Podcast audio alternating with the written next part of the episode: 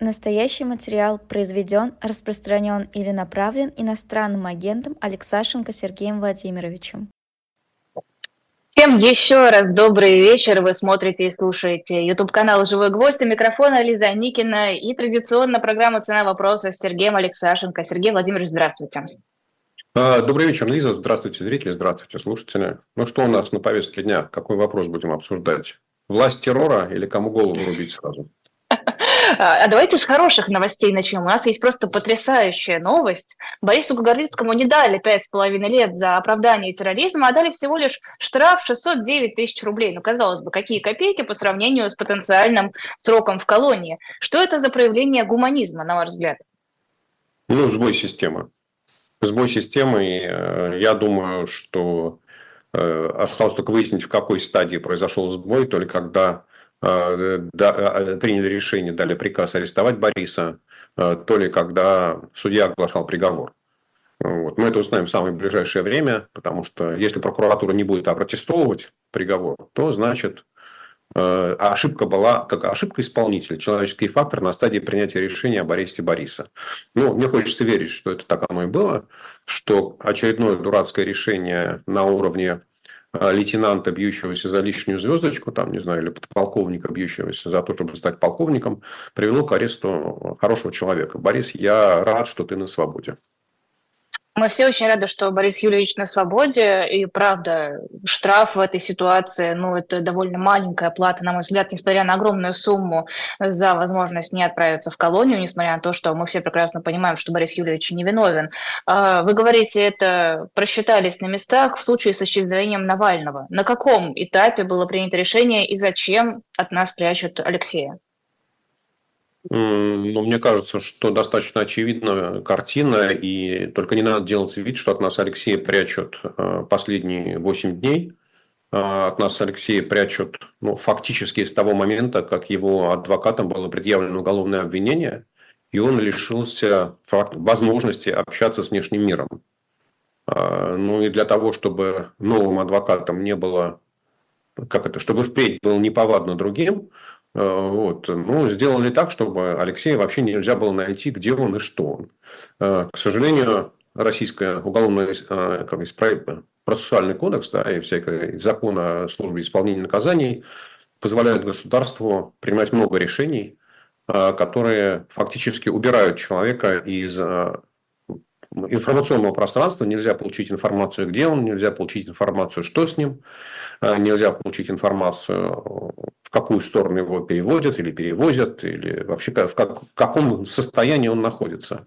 Вот. Поэтому мне кажется, что э, Кремль опасается того, что до 17 марта осталось всего три месяца, э, и, соответственно, возможность Алексея каким-то образом общаться с внешним миром может дестабилизировать и без того тревожную ситуацию, э, которая складывается в России. Ну, смотрите, ажиотаж с яйцами, он же вообще всю страну уже скоро поставит на уши. Э, вот. Ну и тут еще, если Навальный добавит перцу в огонь или куда масло в огонь, бензина в огонь, тут, конечно, жизнь мало кому покажется э, сладкой. Поэтому мне кажется, что это такая вот предосторожность Э, исполнителей сделать так, чтобы Навального изолировать э, ну, как минимум до 17 марта, но если не получится до 17 марта, то хотя бы вот до прямой линии Путина, ну еще плюс недельку. То есть э, Кремль действительно опасается Алексея Навального в преддверии выборов. Мне кажется, уже все настолько предсказуемо и стабильно, что ну нечего опасаться. Ну, переизберем президента. Вы, кстати, какую цифру, не помните, называли? 85% за Путина проголосуют, когда мы с вами на ящик шампанского спорили? Я назвал, по-моему, 80-85. Ну, что-то об этом, это действительно так. Но это не то, что проголосуют за Путина, это то, что Центр избирком напишет в итоговом бюллетене. Это есть некоторая разница между этими двумя понятиями. Вот. А мне кажется, что Кремль боится не только Алексея Навального, Кремль боится всего. А, иначе бы вот эта вот паника, которая обуяла, когда репрессии ужесточаются, когда люди их продолжают хватать, когда ну, инагентами уже объявляют любого, любого, кто пытается хоть какую-то внятную мысль изложить. А, вот. Ну, и... То, ведь много, много же говорилось о том, что вот эта вот дата или день а, голосования как к нему не относись, все понимают, что выборы не прямые, не честные, несправедливые, неравные. Но, тем не менее, это точка, в которой что-то может сломаться, что-то может пойти не по тому сценарию, а, не по наезженной, скажем так, не то, что по сценарию, а не по наезженной колее. И у всех в памяти а, лето 2020 года и Александр Григорьевич Лукашенко и события в Беларуси. И мне кажется, что это и является главным риском для Кремля. Так же, как Владимир Путин продолжает уже 20 лет бояться цветных революций, и стоит ему заговорить о зловредном влиянии Запада, о том, какой Запад коварный и как он хочет разрушить э, стабильность России, тут же всплывают цветные революции и печеньки. Вот. Ну а здесь э, события в Беларуси, они вообще не очень далеко во времени, да, всего каких-то меньше, чем три с половиной года. И, конечно, э, Кремль и Путин об этом хорошо помнят. И они будут стараться сделать так, чтобы минимизировать шансы. Вообще убрать вероятность этого сценария невозможно. Но, соответственно, нужно пытаться минимизировать шансы, э, попытаться убрать э, из информационного пространства всех тех, э, кто может как-то возбудить российское население. Подождите, мы сейчас говорим о паранойи Кремля или мы говорим о реальной возможности, что люди, как в Беларуси, выйдут и скажут, простите, пожалуйста, мы вас не выбирали? Лиз, за неделю, не говоря уже за три месяца до выборов в Беларуси, никто не мог предсказать этого сценария, правда? Вот, поэтому на что, что явля, явится триггером для выхода людей на улицу, что может послужить толчком, никто не знает. Если бы э, все все хорошо знали, если бы люди умели предсказывать поведение широких народных масс, активной части населения, то, ну, наверное, жизнь развивалась бы как-то по-другому. А, все дело в том, что предсказать а, будет, не будет, а, полюбит, поцелует, полюбит, поцелует, что там дальше к сердцу приведет, в черт пошлет. Никто не может. И поэтому, вот, что называется, сценарий... Опять не нужно, не нужно думать, что в Кремле, в этом управлении внутренней политики сидят идиоты. У них на доске нарисовано огромное дерево сценариев. И да, конечно, сценарий народного восстания, сценарий повторения лета 2020 года в Беларуси, может быть, он самый крайний, и может быть, там вероятность его меньше 1%. Но, тем не менее, этот сценарий существует. И если он вдруг реализуется, то, в общем, всем будет наплевать, какую вероятность эксперты придавали этому сценарию. 1%, 1 десятая, 1 сотая, 1 тысячная. Да? Вот, это как динозаврам. То ли 50 на 50. То ли случится, то ли не случится. И поэтому, конечно, Кремль а, пытается как сказать, вот, максимально забетонировать все пути, которые ведут в ту точку. Яйца. Раз уж вы их затронули, да и в прошлом эфире мы говорили про яйца, то, что сейчас называют массовым яичным психозом, это паника или действительно такие большие проблемы с яйцами в России? Или это как с туалетной бумагой во время ковида? Ну, это паника. Население подвержено панике. Население э, понимает, что в экономике что-то не так.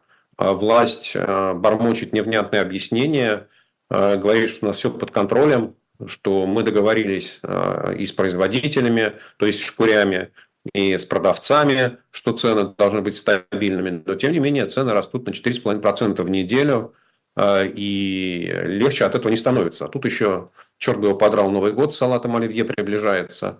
Вот. А, и в этом случае население принимает единственное рациональное решение для себя – Э, если есть риск того, что товар подорожает, любой товар, там, будь то гречка, подсолнечное масло, сахар, э, яйца куриные, э, ну, в общем, если есть шанс того, что это подорожает на 10-15% за месяц, ну, в общем, правильно, конечно, запастись заранее. Вот. Ну, и такая паника – это один из признаков недоверия властям. Все-таки ковид – это немножечко другая ситуация. Я бы не стал это сравнивать, потому что в тот момент во всем мире э, э, ну, сложилась ситуация, когда э, рушились вот эти вот цепочки между производителем и потребителем. Из-за введения карантинных мер могли останавливаться предприятия, могли останавливаться транспортные компании, и никто не знал, насколько длинным будет этот период вот, остановки. Да? И, конечно, в тот момент ну, действительно закупалось все, что может понадобиться дома на протяжении большого периода времени. Но, кстати, вот такая Э, потребительская активность, я не могу назвать ее паникой, но в Америке она наблюдается очень часто э, осенью в сезон ураганов, вот в тех штатах, в тех городах, где ураганы бывают ну, там, достаточно регулярно, лет, ну, в общем, периодически.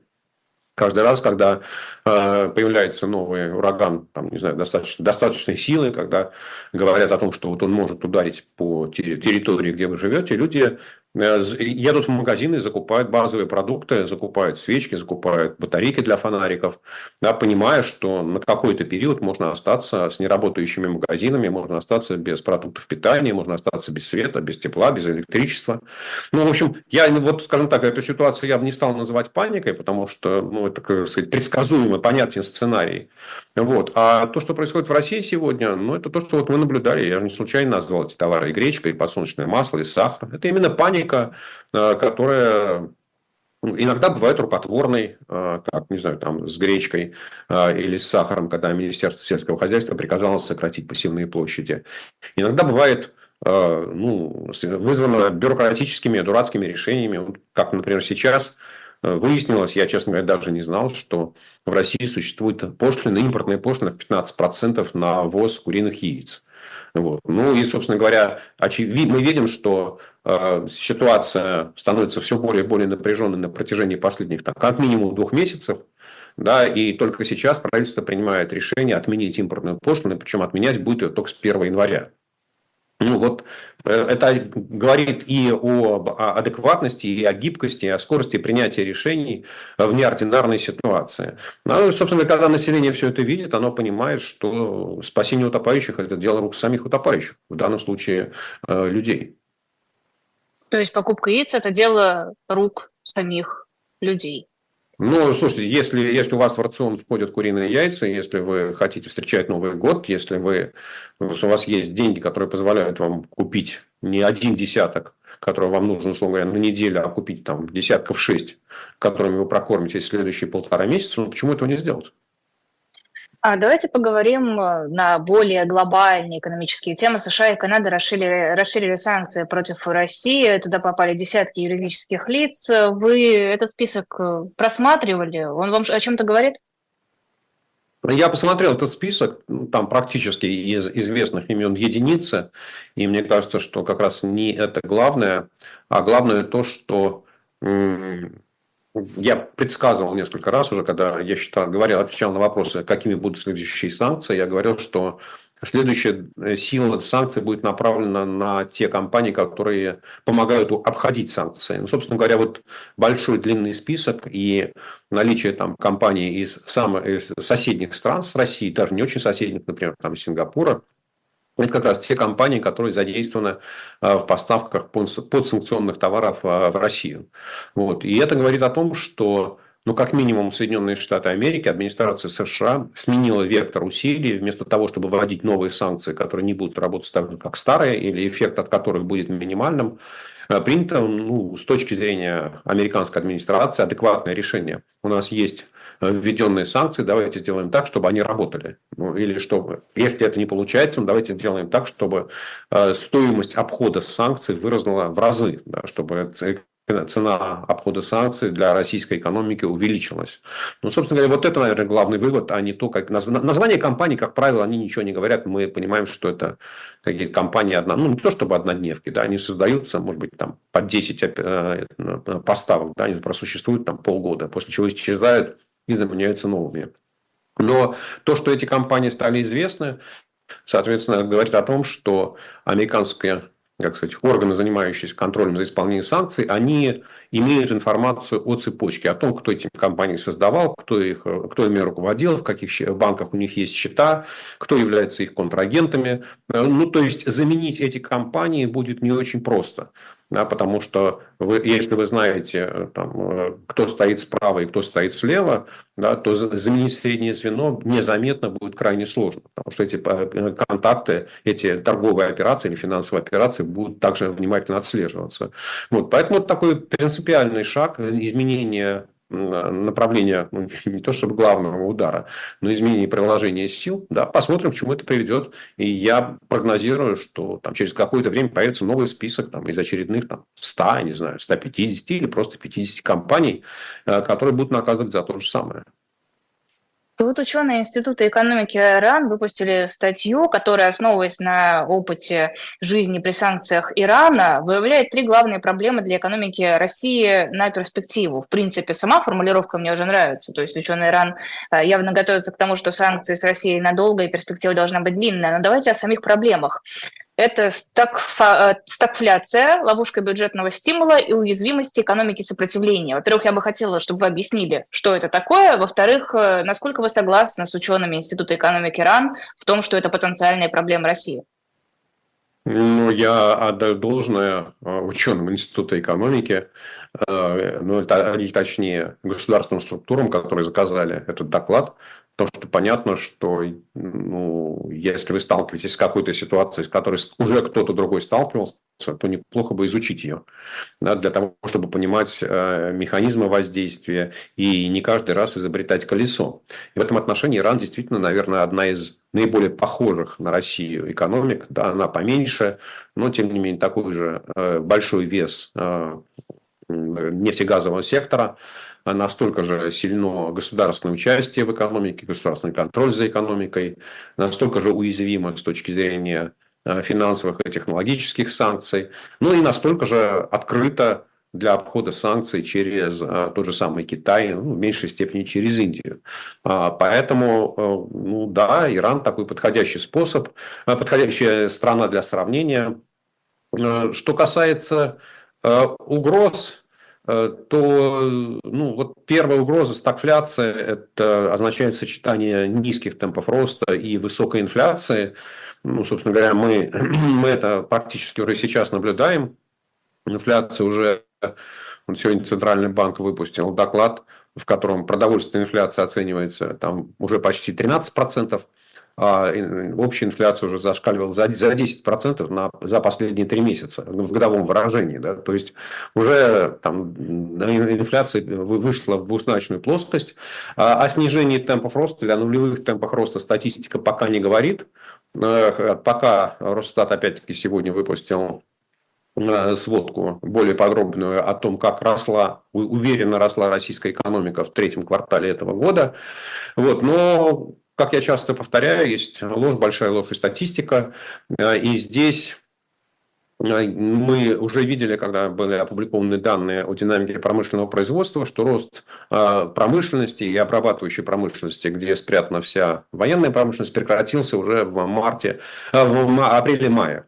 Да, то есть сравнение с третьим кварталом прошлого года, оно нам мало о чем говорит. А, потому что в третьем квартале прошлого года вот как раз российский ВПК работал еще, ну, условно говоря, в одну смену, а сейчас, а, начиная с января, он начал работать в три смены. Поэтому вот по сравнению с январем там, мало что изменилось, или там с апреля-маем. Поэтому статистика она такая немножечко корявая.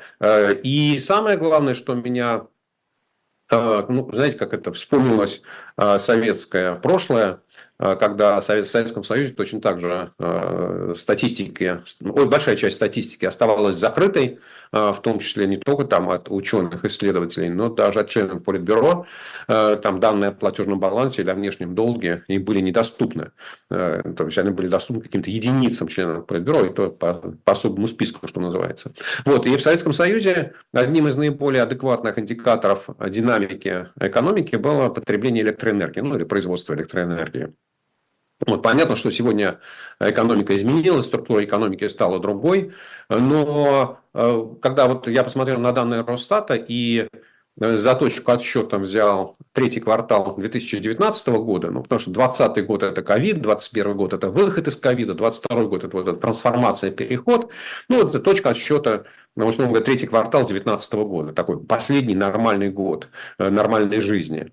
А, и выясняется, что вот рост обрабатывающих отраслей, то есть вот то, где сидит оборонный сектор, составил почти 10%, а рост потребления электроэнергии составил примерно 2,5%. И вот здесь у меня не бьется. Да? Ну, потому что я еще могу понять не очень высокий рост энергопотребления, когда речь идет о там, быстром росте сектора услуг, э, а вот когда у вас работает промышленность, ну, которая без электроэнергии точно совершенно не может ни сверлить, ни, там, ни, ни сваривать, ни паять, ни, ни клепать, ничего делать, да? то есть все производство вооружения – это сплошная электроэнергия. То есть, когда у вас электроэнергия, потребление электроэнергии энергии ну, растет крайне-крайне-крайне медленно, вот, я не очень понимаю, каким образом получается, ну, то есть, где-то что-то врется, да, где-то где где что-то врут, вот, но, тем не менее, все равно там можно опять э, там, придираться к статистике, говорить, что, знаете, там рост составил не 5% к прошлому году, а 4%, но, тем не менее, экономика пока еще вот не не, э, не остановилась на там, темпах роста типа 0-1%. Я думаю, что это еще впереди, но угроза стагфляции, она действительно существует. Вот. А что касается остальных угроз, мне кажется, они такие наукообразно высказаны. Я считаю, что главная угроза для российской экономики, если смотреть на более долгосрочную перспективу, ну, горизонт, не знаю, начиная от трех лет и дальше, это э, технологическая зависимость. Это неспособность а, российской экономики и, и ее друзей или тех стран, которые а, ну, не включены в а, контур стран, которые э, поддерживают санкционную политику, в первую очередь Китай, обеспечить российскую экономику необходимыми технологическими товарами даже для поддержания нынешнего уровня э, экономики, не нынешнего качества экономики. То есть мы видим, что участившиеся инциденты с самолетами гражданской авиации, Э, мы понимаем, что вот там э, закончилось строительство всех заводов по сжижению газа и так далее. Да. То вот эта вот технологическая проблема технологической зависимости, я уже не говорю о том, что смена авто, э, автопарка, состоявшего из там, японских, европейских, корейских, американских автомобилей на китайские, точно совершенно создаст проблемы для большого количества потребителей уже, не знаю, там, год через 3-4. Вот. И вот эта вот проблема технологической зависимости страны, которая ну, всю свою свою историю является импортером технологий, это будет самым главной, самой главной проблемой. Да? То есть то, что российская экономика будет технологически отставать, технологически все более и более заскорузлой. Вот. И из, самое главное, что из этой проблемы нет выхода. Да? То есть вот как из нее выбраться невозможно. А, и сейчас, извините, я вернусь, наверное, на полхода назад про стагфляцию. Я, ну, в отличие от Ирана, там, он же Иран после введения санкций в 1979 году, после исламской революции 1979 года, у них еще было 8 лет войны с э, Ираком, да, после чего война закончилась. И там последние 20 лет, 30 э, лет, да, уже и Иран живет ну, в таком в мирном состоянии, а Россия живет в состоянии войны, когда пуш, производство пушек сильно опережает производство масла. И поэтому я думаю, что там на краткосрочном э, интервале все-таки для России более серьезной угрозой будет являться инфляция, нежели чем стагфляция. А, хорошо, у меня вопрос уже не к санкциям, не к стагфляции, инфляции, инфляции э, и прочим терминам, которые привели замечательные ученые Института экономики, а к рассказу замминистра финансов Ивана Чебескова, который сказал, что э, нужно экспортировать добытую криптовалюту по аналогии с газом. И вот здесь я совсем ничего не поняла. Как можно экспортировать добытую криптовалюту? Ну, я вообще не очень понимаю, как можно добывать криптовалюту. Да? Я думаю, что слово майнить криптовалюту, оно ну, теоретически действительно как майнинг от слова добыча. Вот. Но я не знаю, наверное, все-таки это такое ну, вычислительная работа вычислительных мощностей, переработка электроэнергии, потребление электроэнергии. Вот. Но эта идея, она, в общем, на самом деле не нова. Э, и она посетила многие головы в российском правительстве, посещала многие головы в российском правительстве неоднократно на протяжении последних лет, как минимум семи, э, когда криптовалюты стали популярными, когда рост э, котировок криптовалют, рост стоимости криптовалют, в первую очередь биткоина, там зашкаливал за все возможные пределы. И вот тут появлялись люди, которые говорили, что, слушайте, у нас же огромное количество Э, потенциально неиспользуемых энергетических мощностей. Ну, например, у нас есть атомные электростанции, которые могли бы работать, ну, подумаешь, они бы начали работать на 5% больше, да, и вот мы бы эти 5%, э, что называется, использовали бы для производства криптовалют, для там, работы тех компьютеров, которые будут производить необходимые действия. А вот. Но каждый раз все это дело упиралось в то, что идея красивая, вот. Но кто-то должен на себя взять ответственность, кто-то должен построить огромные дата-центры с компьютерами. А самое главное, что нужны а, не просто компьютеры, которые, вот, что называется, существуют там, у многих на столе или у многих в офисе. Нужны компьютеры э, самые передовые с а, видеокартами ну, самого передового поколения, чтобы это было эффективно. чтобы ваша, ваша работа и затраты, те, которые вы производите, они приносили хоть какой-то результат. А тут мы выясняем, что на самом деле поставка всех этих компонентов э, видеокарт передовых, она, в общем, сильно ограничена и в России запрещена. Да, то есть вам недостаточно одного компьютера, вам недостаточно там, 10 компьютеров, их там количество. Для того, чтобы это было значимо в масштабах страны, ну, я не знаю, наверное, там тысячи, если не десятки тысяч компьютеров должны устанавливаться. И вот ну, здесь никакой параллельный импорт не спасет. Поэтому, ну, а Китай разве не поставит нам хорошие компьютеры? А, ну, Китай не производит видеокарты а, необходимого качества. Я думала, поэтому... Китай все производит. Нет, Лиз, это большая ошибка. Китай производит много, но Китай не производит передовых технологий. Он является ну, в меньшей степени, но он также технологически зависим от э, зловредного Запада. Именно поэтому Китай не готов идти на полный разрыв отношений с Западом. Именно поэтому председатель Си едет в Америку и общается с президентом Байденом, пытаясь договориться о том, что давайте все-таки дружить, ребята, давайте жить дружно. Вот. Поэтому Китай, Китай в этом отношении России не поможет. И, как говорил Остап Бендер э, плодотворная дебютная идея э, у замминистра финансов Чебескова, но только э, после хода Е2, Е4 дальнейшее виделось ему в тумане. Ну, поэтому я бы не стал всерьез обращать внимание на эту гениальную бизнес-идею. Она приходила в голову многим, но так она в головах и осталась.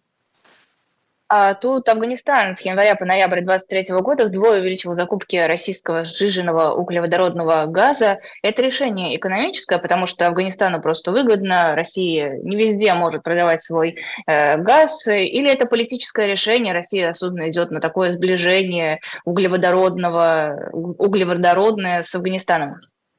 Я думаю, что это скорее политическое решение, э, потому что в принципе, э, сжиженный газ – это ну, сырье, товар, э, который достаточно ликвидный. На мировом рынке существует глобальный рынок, особых проблем с тем, чтобы продать э, его не существует, существуют надежные котировки, существует огромный транспортный флот, который может перевозить.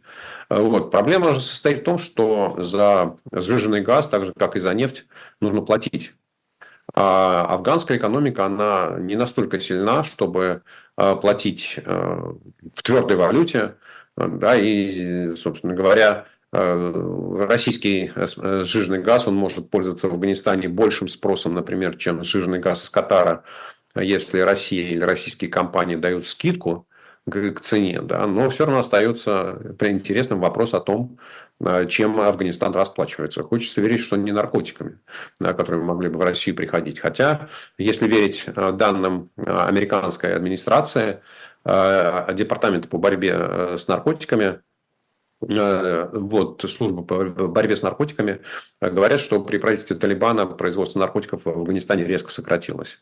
Вот, поэтому я думаю, что это было политическое решение налаживать отношения с Талибаном, с новым правительством, потому что опять можно, э, вот если абстрагироваться от текущей ситуации, и если посмотреть на, как говорится, с исторической точки зрения, э, то, в принципе, в национальных интересах России, как государства, да, ну, хоро, иметь хорошие отношения с правительством Афганистана или с соседями, вообще со всеми соседями, это правильное решение. А Афганистан на протяжении последних ну, скажем, 79 года, соответственно, уже там 45 лет после вторжения э, советских войск, э, ввода советских войск в Афганистан, он, в общем, стал таким ядром нестабильности, центром нестабильности, э, ну, из которого исходит угроза в том числе и государствам Центральной Азии, которые соседничают, сосед, сосед, сосед, соседят, являются соседями с Россией. Вот, и, соответственно, через них есть угроза для России. А, поэтому налаживать нормальные отношения, рабочие отношения с э, правительством в Афганистане, ну, это входит в национальные интересы России.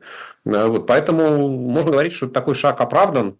Э, ну, то, что мы не знаем, а, на каких условиях это делается, ну, не все в политике становится ясным в первый день, когда мы об этом узнаем.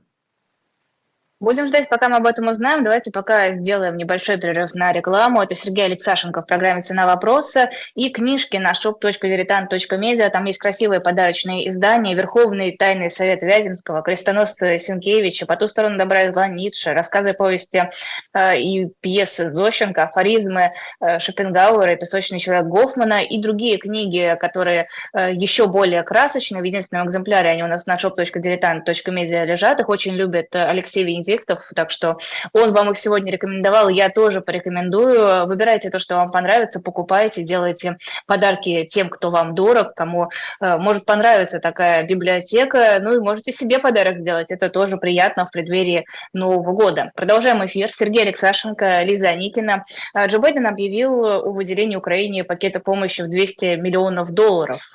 Пакет помощи на 60 миллиардов согласовать не удалось. Что об этом известно вот вам, Соединенным Соединенных Штатах?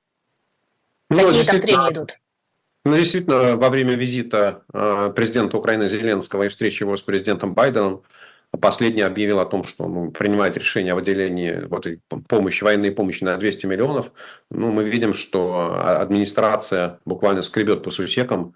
Там, не 10 назад был пакет на 175, 175 по миллионов долларов. Ну, то есть, вот уже совсем пошли копейки, крохи. А, и это точно говорит о том, что возможности оказания военной помощи Украине, они уже близки к исчерпанию.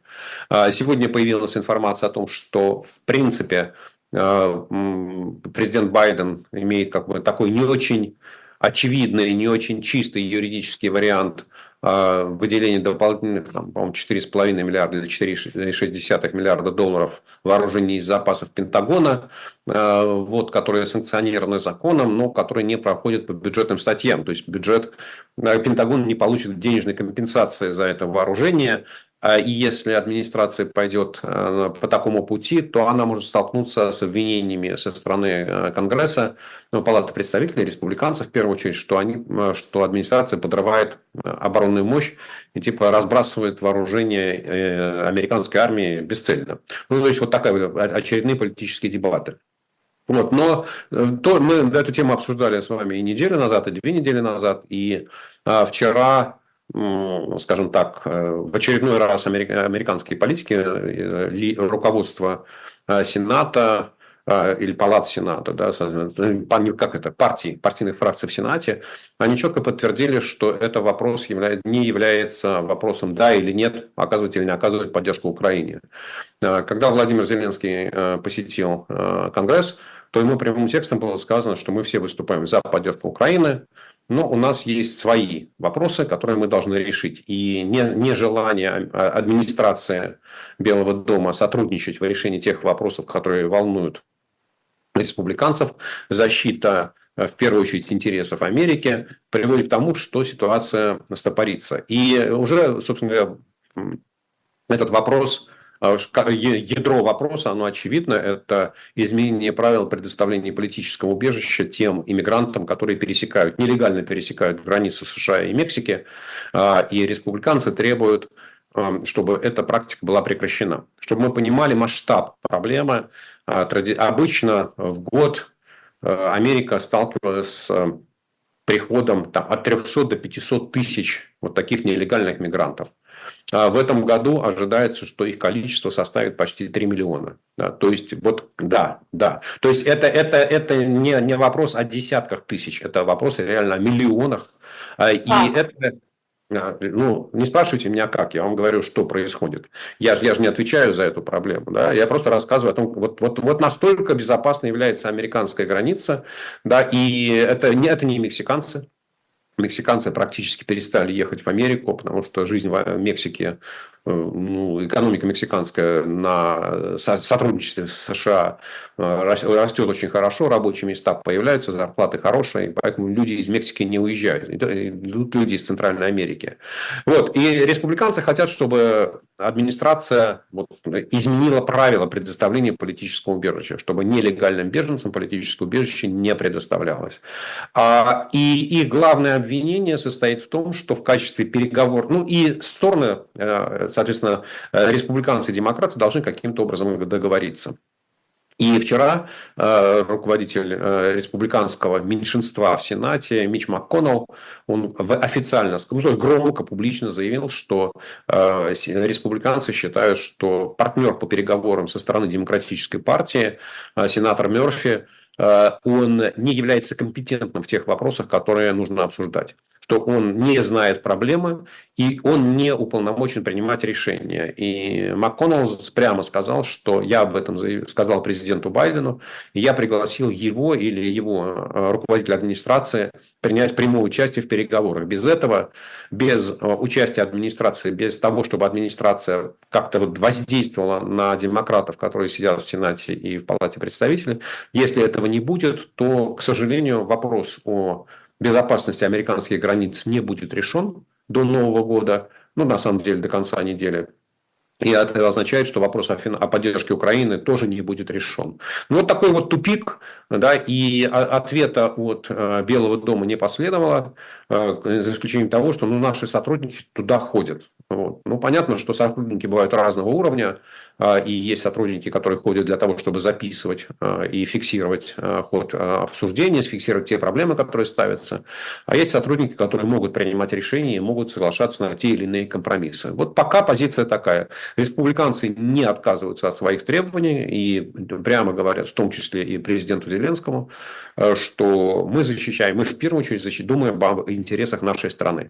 Вот, поэтому если демократы будут с нами в одной лодке, если они согласны обсуждать эту проблему, искать решение, то тогда и поддержка Украины тоже э, получит зеленый свет. А, хорошо, в контексте этого, мне кажется, уместно снова затронуть тему выборов. Я просто видела у вас опрос Wall Street Journal, результаты опроса, где за Трампа готовы проголосовать 47%, за Байдена 43%. При этом вы считаете, что не нужно акцентировать внимание на этих предвыборных опросах. Э, опросах. Можете пояснить, почему?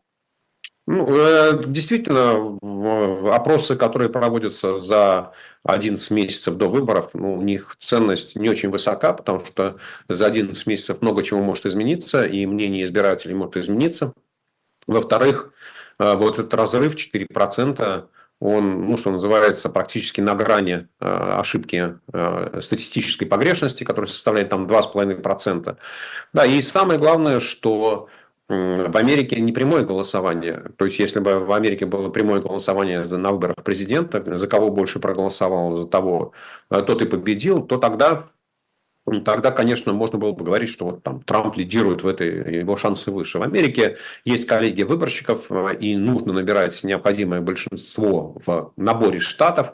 Вот, поэтому сейчас говорить о том, что вот эти данные или там то, что э, разрыв между Трампом и Байденом увеличивается в пользу Трампа. Ну да, все понимают, что у президента Байдена, у его команды особо сильных аргументов э, пока нет. Вот, но давайте прямо скажем, что э, пока ну, если э, президент Трамп, может, таким спортивным языком проводит интенсивную разминку перед тем, чтобы выйти на беговую дорожку, э, то президент Байден, он, в общем, как-то даже еще и на разминку не выходил, и его предв... пока что его секунд... не знаю, там, тренеры, спортсмены, массажисты, они, ну, партнеры, массажисты, они, в общем, только готовят его там, не знаю, там, футболку гладят, раскладывают и так далее. Да? То есть, мне кажется, что настоящая предвыборная гонка еще не началась. И повторю тезис, который я много много раз уже говорил, что все-таки для президента Байдена главным, будет, э, главным будут две проблемы. Его физическое состояние э, и состояние экономики. В отношении физического состояния вчера э, ну, уже начали звучать издевки над ним, прямые издевки, что во время пресс-конференции с президентом Зеленским он отвечал на вопросы по бумажке, ну, то есть как будто бы он уже знал вопросы и знал, как на них отвечать. Вот. А состояние экономики тоже, в общем, пока не очень понятно, что должно случиться, чтобы американцы Э, почувствовали серьезное облегчение, чтобы и ипотека стала дешевле, чтобы и бензин стал дешевле. Э, вот. Ну, пока вот смотрим, что будет происходить. Э, там проблема между Венесуэлой и Гаяной, потому что венесуэльцы поддержали на референдуме вхождение в страну региона, который принадлежит сейчас Гаяне. Можете объяснить, какие там интересы? Вряд ли это делается просто, просто ради красоты. Ну, с одной стороны, это делается, как это, и, не могу поступиться принципами. Вопрос о том, кто контролирует эту территорию, кому она принадлежит, э, обсуждается уже последние 112 лет, 1800, 212 лет с 1811 года, э, с момента провозглашения независимости Венесуэлы, вот Венесуэла считает, что вот эта часть соседней страны Гаяны – это ее территория. А, вот. Ну и понятно, что там в 1811 году или даже в 1911 году это был скорее вопрос принципа, нежели вопрос материальной выгоды. А сейчас а, на шельфе Гаяны, как раз вот в спорной территории, обнаружены большие запасы нефти, хотя Венесуэла сама богата нефтью, но, в общем, как это, нефти много не бывает, особенно если она достается туда просто так. Э, и э, считается, что если Гаяна сможет наладить разработку этих месторождений, то она по уровню благосостояния сможет приблизиться к самым богатым странам Ближнего Востока. То есть в расчете на душу населения там запасы нефти огромные. Вот. И, соответственно, администрация президента Мадура, администрация президента, венесуэльского президента Мадура уже выпустила, ну, во-первых, они уже приняли закон о том, что признать, аннексировали территорию Гаяны, там две трети территории Гаяны уже приняли закон, что это наша территория. Без Формально всякой... или уже фактически? Юридически. Юридически. Это, это не фактически, но юридически, да? Ну, я имею в виду, вошли ли туда войска? Нет, еще, нет еще, не, еще никто туда, еще никто туда не входил. Но мы же с вами понимаем, да, что вот Россия тоже аннексировала четыре области Украины, хотя она не осуществляет там полного контроля над ними. Но это как, как, кого это волнует, эти юридические тонкости, и, и кого волнует там, мнение одного конкретного человека в той стране или в другой стране, где он считает проходит границы его страны. Вот, но да, компаниям, международным компаниям и итальянским компаниям, да, да, Венесуэла дала строгий срок, три месяца, чтобы прекратить всю работу на нефтяных месторождениях, вот, сказав, что дальше мы будем брать власть в свои руки, поскольку, поскольку власть не дают, власть берут. Ну, смотрим, да, пока есть надежда, что в ближайшие, там, на новогодние, до новогоднего Нового года, или, может, даже до Старого Нового года, и, может быть, даже там э, до Дня Святого Валентина военных действий не начнется. Вот. Но что будет дальше? Там как раз получается, что три месяца это к 8 марта. Ну, то есть, вот будем уже ближе, ближе к тому празднику будем наблюдать за тем, что будут вытворять венесуэльские власти, и кто будет этому противостоять. А какие потенциальные противники есть? Ну, потенциальный противник, оппонент – это Бразилия, которая уже заявила, что она будет поддерживать э, независимость Гаяны. Ну, посмотрим, посмотрим. А США будут поддерживать независимость Гаяны? Э, пока четкой позиции Соединенных Штатов по этому вопросу не высказано, потому что, с одной стороны, американская администрация смягчила санкции в отношении Венесуэлы, чтобы Венесуэла могла добывать больше нефти и смягчать ситуацию на нефтяном рынке. Но, с другой стороны, э, исходя из таких принципов американской внешней политики, ну, они, Америка Соединенные Штаты, Белый дом должны высказаться в поддержку территориальной целостности, независимости, ну и каким-то образом э, там, давить на венесуэльский режим. В какой форме это давление будет происходить, э, ну, пока говорить очень сложно. Пока это точно совершенно не вопрос сегодняшнего дня. Достаточно двух конфликтов, Украина и там, Израиль, сектор газа, вот. Мне кажется, что на три конфликта на сегодня в сегодняшней администрации Белого дома сил точно не хватит. А, тут Центробанк рассказал, как российским инвесторам продавать заблокированные активы. А, там целая схема, я не знаю, вы ознакомились с ней? Да, я посмотрел на эту схему, она выглядит достаточно красиво. И мы пока не очень понимаем, насколько она будет работоспособна. Но э, очень грубо ситуация выглядит следующим образом. А, после того, как европейские власти ввели санкции в отношении национального э, э, клинингового центра, да, НКЦ, а, через который российские инвесторы держали большое количество бумаг э, на там, американских, европейских ценных бумаг. Собственно говоря, получилось следующее. Да, ситуация. И в ноябре э, американцы ввели санкции против Санкт-Петербургской биржи и с тем же самым эффектом. То есть э, ценные бумаги российских инвесторов, частных российских инвесторов оказались фактически замороженными. То есть санкции введены против юридических лиц, а активы оказались заморожены у физических, ну, в основном физических лиц инвесторов. И здесь надо, как сказать, Э, сказать об очередной глупости вот этой санкционной политики, потому что ни американская администрация, ни Еврокомиссия не отказываются вступать в какой-либо диалог э, с российскими инвесторами и объяснять им, а что будет происходить. То есть, в чем, почему э, почему там частные почему права собственности нарушаются что в США, что в Европе. Вот. И здесь надо отдать должное, что Кремль нашел изящный ход, Э, да, есть большое количество э, компаний нерезидентов или физических лиц нерезидентов, которые работали в России, которые продали свои активы, и деньги от продажи активов у них зачислены на счета типа S, в центре, которые хранятся в российских банках, э, и э, конвертировать эти рубли в иностранную валюту и вывести их из страны можно только по специальному решению правительства и Центрального банка, которые те дают крайне неохотно. И вот Центральный банк по согласованию с Минфином предложил этим самым нерезидентам, у которых есть счета типа С, а не хотите ли вы купить иностранные активы, которые принадлежат российским резидентам и которые заморожены на счетах.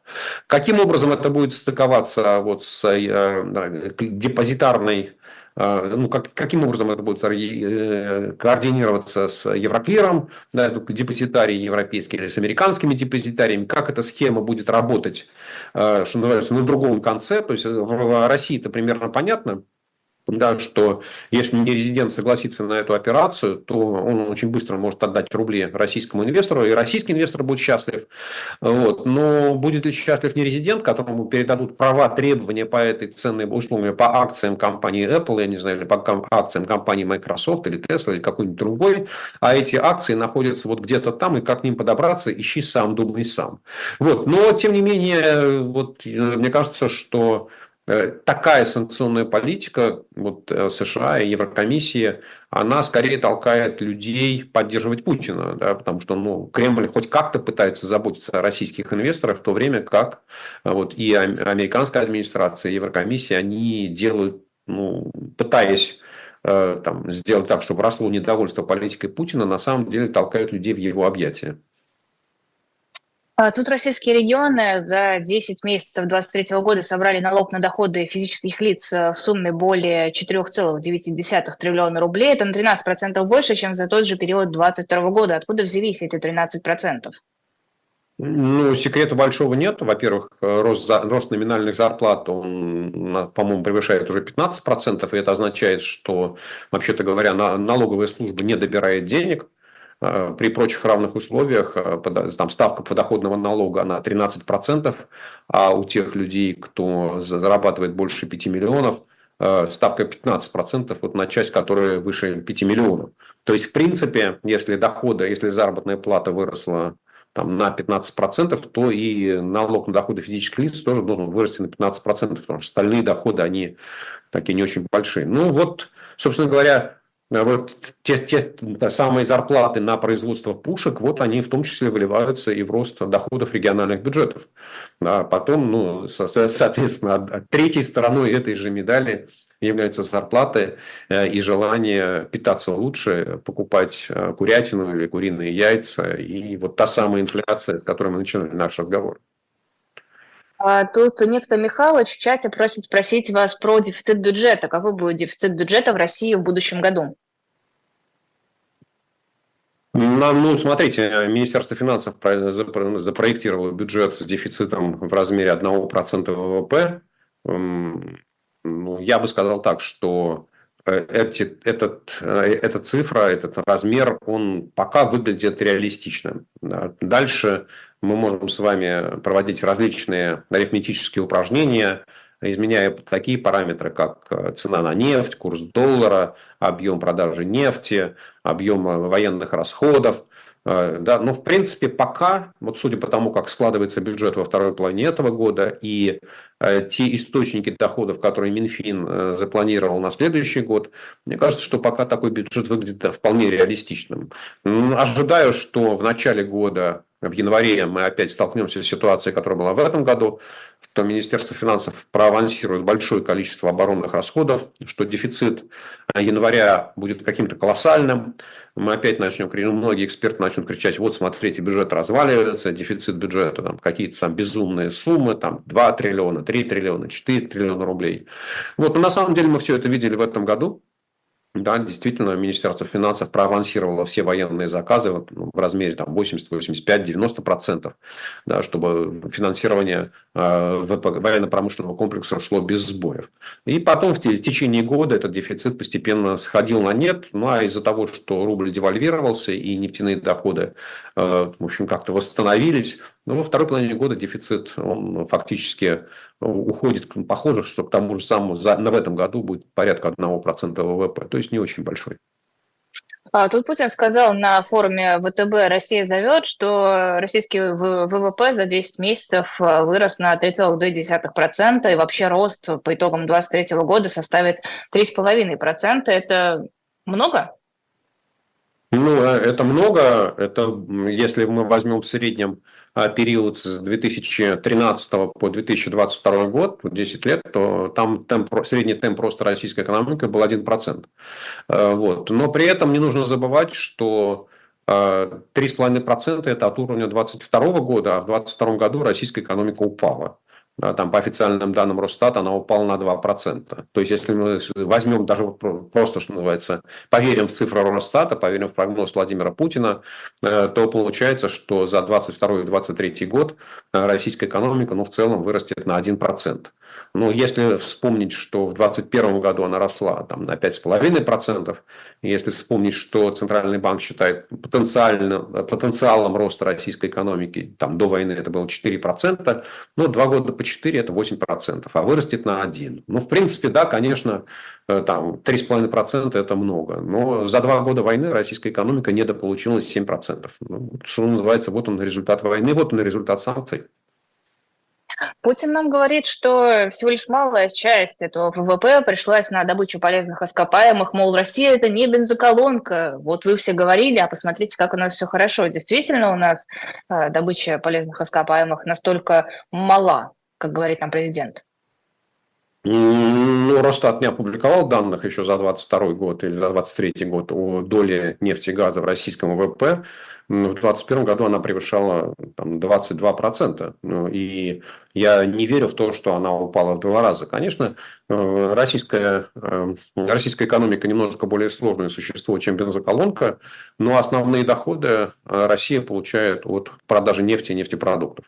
То есть, если бы у России не было вот этой нефтяной иглы, на которой она с удовольствием сидит, то российская экономика представляла бы себя жалкое зрелище. Поэтому, да, в 2023 году обрабатывающая промышленность, ну, то есть производство пушек, росло достаточно быстро. А с учетом того, что добыча нефти немножечко снизилась там, на 2-3%, то арифметически получается, что доля обрабатывающей промышленности ну, с учетом пушек выросла, а доля добычи нефти упала, ну или снизилась, да, там упала она не очень сильно, она скорее всего снизилась. Вот. Но структура экономики это не меняет, потому что ну, рано или поздно вот это вот производство пушек нужно будет останавливать. Да, там вряд ли война будет продолжаться а, там, 150 лет, да, и в результате чего производство пушек э, там вытеснит окончательное производство нефти и станет бессмысленным. То есть зачем производить нефть, э, зачем добывать нефть, когда можно производить пушки и там вся экономика этого и вся, все, все, все население страны, как в годы Великой Отечественной войны, все для фронта, все для победы, ничего другого нам не надо. Вот, поэтому я думаю, что, конечно, ничего принципиально нового в российской экономике не произошло. И вообще изменение структуры экономики за один год не происходит. Да, мы можем говорить о том, что появились новые вещи, да, вот появился этот оборонный флюс, да, появилась более высокая инфляция, но принципиально российская экономика осталась такой же, какой она была и 2, и 3, и 5, и 10 лет назад.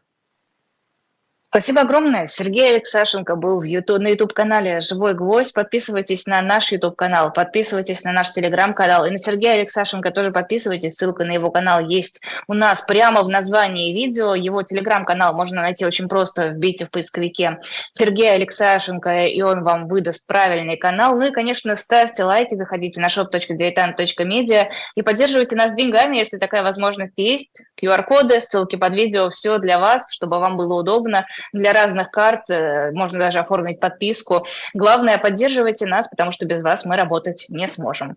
Всего доброго вам. Рада была, что вы нас смотрели.